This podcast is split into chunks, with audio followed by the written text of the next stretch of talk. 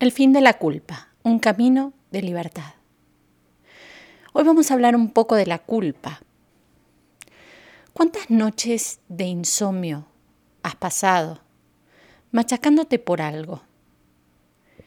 Pensando y repasando algo que no deberías haber hecho e hiciste. O algo que deberías haber hecho y no hiciste. ¿Cuántas horas has malgastado pensando y pensando, repasando alguna situación, qué tan duro y fuerte es tu látigo, qué tan pesada es la culpa que cargas. Detrás de todo culposo hay un exigente. Detrás de una persona muy, muy culposa hay un hiper exigente. Anthony de Melo decía, cuando eres culpable, no odias a tus pecados, que vendrían a ser tus errores, sino a ti mismo. Y podríamos pensar en esto que, que hablábamos de, del error, de que cada vez que te equivoques no asocies el error a tu autoestima o a quién eres. Pero nos gusta regodearnos en la culpa porque creemos falsamente que sentirnos mal, o tal vez muy, muy mal, cambiará algún hecho del pasado. Sé que suena un poco loco lo que digo, pero es lo que hacemos. O sea, creemos que si nos sentimos mal, algo podría cambiar. Y querida mía, no importa lo que hayas hecho o no hecho en tu pasado, no importa qué carga tan pesada hayas decidido cargar, tu culpa solamente está haciendo que despilfarres tus momentos presentes. Aquello por lo que te sientes culpable es un hecho histórico ya, anacrónico. A la culpa le encanta el pasado y ahí se queda. Y el único propósito real que tiene tu sentimiento de culpa, si creas que te ayuda a sanar y a limpiar, el único propósito es mantenerte inmóvil, quieta en tu presente. Y aunque creas que culpándote vas a evitar, por ejemplo, caer de nuevo en ese error, de hecho, sucede todo lo contrario. La culpa no solamente sirve para inmovilizarte, sino que aumenta las posibilidades de que repitas el mismo comportamiento que no deseas en el futuro. La culpa puede servir de retribución en sí misma y también de permiso para repetir el mismo comportamiento, ¿lo ves? Entonces, el sentimiento de culpabilidad por algo no te sirve de nada, no es solo una preocupación por el pasado, es la inmovilización del momento presente. Y el grado de inmovilización puede abarcar desde una pequeña incomodidad hasta una severa depresión. Si simplemente estás aprendiendo lecciones de tu pasado y prometiéndote evitar la repetición de algún comportamiento específico, eso no se llama culpa. Ahí hay lecciones, ahí hay aprendizaje. La culpabilidad es otra cosa y es malsana porque gastas inútilmente energía en el presente, sintiéndote mal, sintiéndote deprimida a causa de un acontecimiento que ya vimos que es histórico. No hay culpabilidad, por más grande que sea, que pueda resolver un solo problema. Por ejemplo, la mayor parte de las prisiones operan sobre la teoría, sobre las bases de la culpabilidad. ¿no? Si una persona pasa bastante tiempo pensando en lo malo que ha sido, gracias a la culpa llegará a ser una buena persona. Las sentencias de cárcel por delitos no violentos, como pueden ser evasiones de impuestos o violaciones de tráfico, infracciones civiles y faltas por el estilo, son ejemplos de este tipo de mentalidad. El hecho de que un gran porcentaje de los internados vuelva a cometer infracciones a la ley no ha hecho nada para modificar o poner en tela de juicio esta creencia. Quédate encerrado en la cárcel y sufre lo que has hecho. Este procedimiento es tan caro e inútil que resulta difícil, casi imposible explicarlo con lógica. La explicación ilógica, por supuesto, es que la culpa es una parte tan integral de nuestra cultura que se ha convertido en la columna vertebral de nuestro código criminal.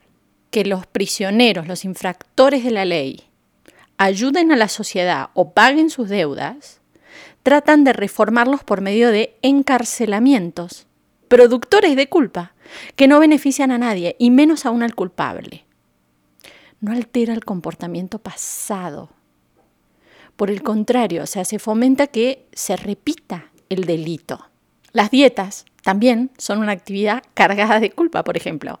El que está haciendo una dieta se come un caramelo y ya se siente culpable. Todo un día recordando, fuiste débil, cómo pudiste comerte ese caramelo. Si estás tratando de perder peso y caes en algún comportamiento contraproducente, puedes aprender y hacer lo posible para ser más eficiente en el momento presente. Y por favor no desde un lugar de dieta. Pero el sentirte culpable y llena de, de autorreproches es una pérdida de tiempo. Y probablemente si te sientes así, vas a volver a comer en exceso como una manera de salirte de tu dilema, una manera obviamente hiperneurótica, pero así operamos, así opera la culpa. Ahora, la culpa tiene algunas retribuciones psicológicas para nosotros. Porque, por ejemplo, si estás en tu presente sintiéndote culpable por algo que ya sucedió, no vas a emplear, no vas a usar ese momento presente para actividades eficientes y provechosas. La culpa es una técnica de evasión que sirve para impedir que trabajes en ti misma y por ti misma en el momento presente. Así trasladas tu responsabilidad por lo que eres o no eres ahora a lo que eras o dejabas de ser en el pasado. ¿Te das cuenta?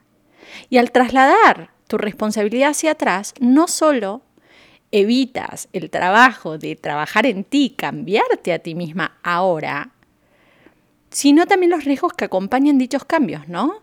Es más fácil inmovilizarte con sentimientos de culpa por los sucesos del pasado que emprender el camino lleno de riesgos que lleva a crecer y desarrollarte en el presente. La culpabilidad también puede ser un medio para volver a la seguridad de la niñez, un periodo en el que otros tomaban decisiones en tu nombre y se ocupaban de ti. En vez de hacerte cargo de ti en el presente, confías en los valores de los otros en tu pasado y una vez más la retribución radica en sentirte protegida del peligro de hacerte cargo de tu propia vida. La culpa también puede ser una manera de, de ganarte la compasión de la gente. Y no importa si el deseo de compasión demuestra claramente que tienes una muy pobre idea de ti misma, en este caso prefieres que los demás sientan pena por ti en vez de amarte y respetarte. Pero la culpa, como todas las emociones autoanulantes, es una elección, algo que puedes controlar. ¿Cómo? Empieza a mirar el pasado como algo que jamás pueda modificarse. Sientas lo que sientas con respecto a él, ya está, se acabó, ya pasó. Y cualquiera que sea la culpa que elijas, no te servirá para cambiar el pasado. Graba esta frase en tu conciencia. Mi sentimiento de culpabilidad no cambiará el pasado, ni hará que yo sea mejor persona. Y pregúntate a ti misma lo que estás evitando en el presente por culpa del pasado. Al trabajar en este sentimiento vas a eliminar la necesidad de sentirte culpable. Empieza a aceptar en ti misma cosas que tú has escogido. Escribe un diario de culpas y apunta todas las ocasiones en las que te sientes culpable. Anota cuidadosamente por qué, cuándo, con quién sucede y lo que estás perdiendo en el presente al angustiarte por el pasado. Tus anotaciones te van a dar una percepción interna de cuál es esa zona particular de culpabilidad. La culpa hay que eliminarla, hay que erradicarla, hay que cortarla de raíz. Y quizás me digas, es que Ine no puedo. Lo mío es imperdonable. Y graba esto también en tu corazón. No puedo es un no quiero encubierto. No quieres perdonarte. Le hice esto a mis hijos, aquello a mis padres, tal cosa a mi pareja, pero ya pasó y no existe culpabilidad tan grande que pueda cambiar la historia. Entonces es tiempo de romper el látigo, de dejar de vivir en un ámbito de condena, de seguir alimentando juicios constantemente. Es tiempo de sanar y es tiempo de soltar, de soltar el juicio y abrazar la comprensión, la compasión, no somos nadie para juzgar a nadie, ni siquiera a nosotras mismas. No somos nadie para culpar a nadie, ni siquiera a nosotras mismas.